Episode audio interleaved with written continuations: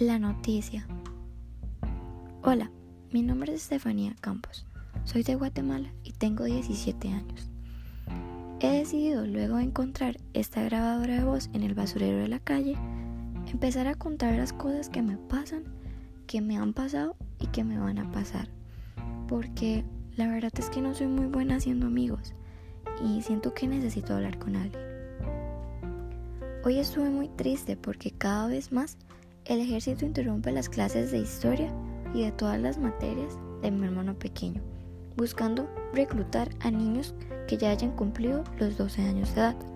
Pero la verdad es que acá a veces se llevan a niños que tan siquiera tienen esa edad. Algo que no le digo a nadie es que mi hermano mayor fue reclutado hace unos años y acá lo extrañamos mucho. Pone triste que mi mamá no hace nada más que llorar, porque desde que pasó el golpe de Estado hace muchos años, en el 2009, los impuestos subieron tanto, tanto, que ella tuvo que empezar a trabajar en las noches. Pero aún así, no es suficiente, y tuvimos que pasarnos de casa.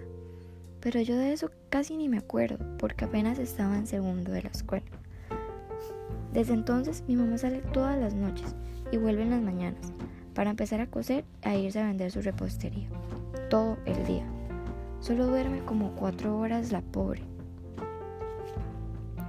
Pero aún así, apenas nos alcanza para comer. Otra cosa que me preocupa y me atormenta todos los días de mi vida es que el ejército siempre nos vigila. Cada día y cada vez siento que me viene más extraño. No todos esos hombres, pero su mayoría. Nunca he podido usar una nagua o una blusa de tirantes acá. Me da mucho miedo. Siento que me ven y no de una buena forma. Bueno, diario. Ahorita sigo. Siento que es mejor que vaya a hacer mi tarea.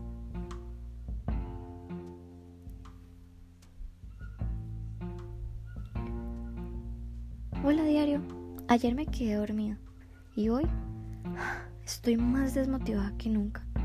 Cuando regresaba del colegio con mi hermano Pedro de 11 años, el menor, unos hombres nos persiguieron desde que veníamos del colegio y de la escuela hasta que llegamos a mi casa. Mi mamá nos intentó explicar las razones del por qué nos, nos estaban persiguiendo a nosotros, si nosotros nunca hemos hecho nada malo. Tan siquiera yo andaba con ropa provocativa o no tenía ninguna excusa para hacernos daño. Entonces, cuando llegamos a mi casa, le pregunto a mi mamá qué pasaba, porque se me hacían familiares por alguna extraña razón.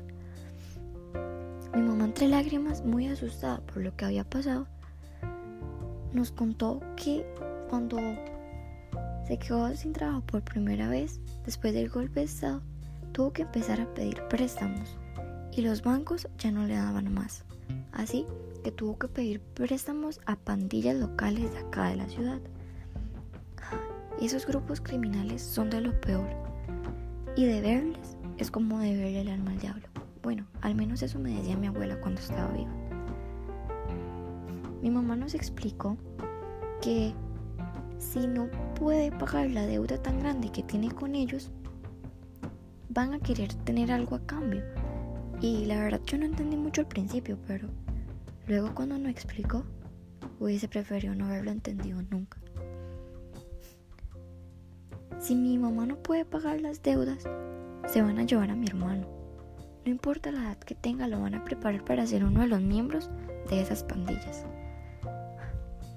Yo no sé por qué, no sé por qué nosotros, por qué a los niños. ¿Será que solo por nacer hombres? ¿O será que solo por nacer en este momento de la sociedad? No entiendo de quién es culpa. No entiendo si es culpa de nosotros, de la religión, de la política o de quién más. Estoy cansada, cansada de verlo y pensar que es el último día que voy a jugar con él.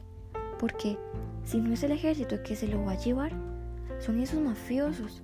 Y no sé cuál va a ser peor destino para él.